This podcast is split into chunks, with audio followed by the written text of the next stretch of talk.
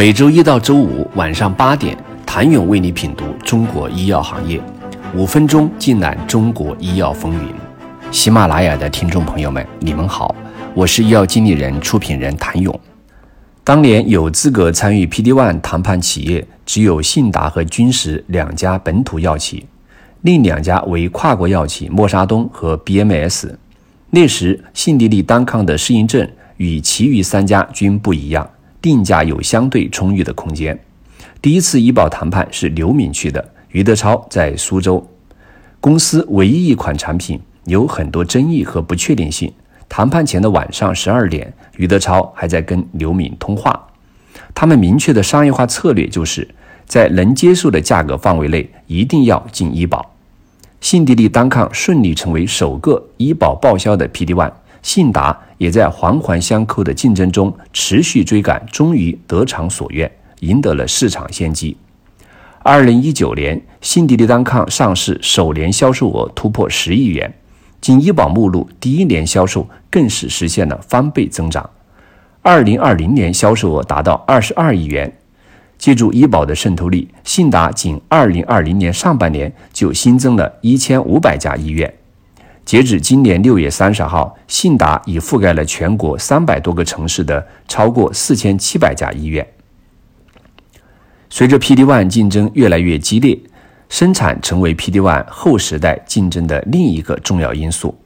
二零一五年，李来两次与信达达成六个化合物分子的开发战略合作，其中有五个系信达自主研发。两次合作所涉及的首付款以及里程碑款共计超过十五亿美元。这一合作也将中国自主创新生物药向全球制药授权的金额刷到了新的高度。同李来的战略合作可以说是信达成立前五年最巅峰的时刻。只是光鲜背后往往是不为人知的艰苦奋斗。二零一二年二月，李来与信达第一次见面便初步合作意向。但直到二零一五年三月才第一次顺利签约，中间信达经历了最难熬的三年。二零一四年圣诞节，余德超带着公司所有高管，满怀欣喜地飞往李来总部，正式签订战略合作协议。但意外的消息总是来得让人猝不及防。就在余德超团队准备迎接胜利的战果时，李来方面突然告知，信达的产业化平台在技术方面尚不能达到。李来的所有要求，因此暂时无法签约。根据李来方面的判断，以信达当时的水平，要完成整改至少需要三到五年时间。而且李来要求的并非仅是文件、数据或者形式上的改进，而是实实在在的生产线设备重造。其实早在二零一二年，信达获得第一笔融资时，便开始布局生产基地的建设。一般情况下，刚成立的初创公司。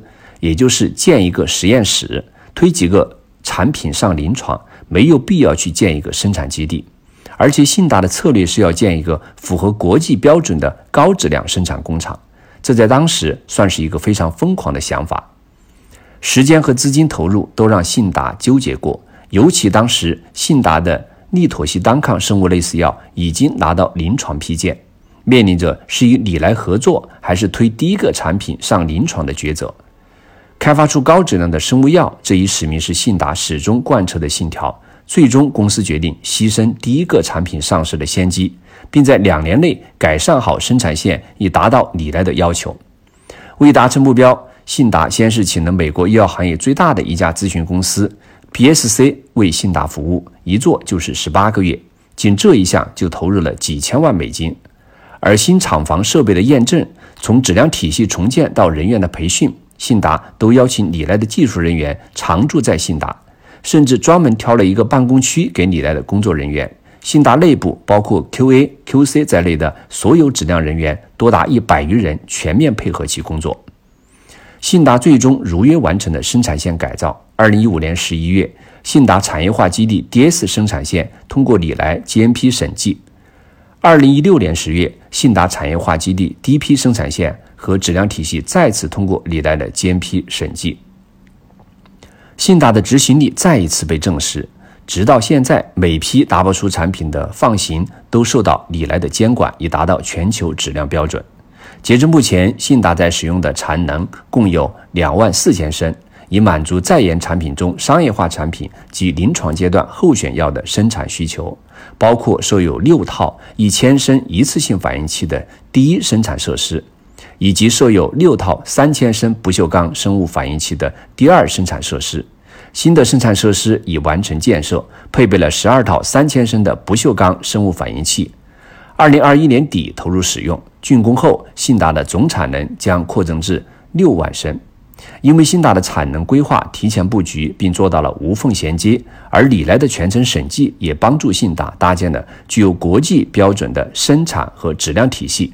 这也是信达在美国申报信迪利单抗上市，进入到国际市场的底气所在。想了解十年来披荆斩棘的信达如何一点一滴地铸成了从研发到生产到商业化的护城河，请您明天接着收听。谢谢您的收听。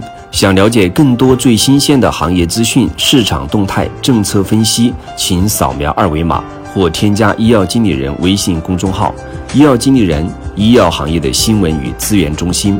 我是谭勇，明天见。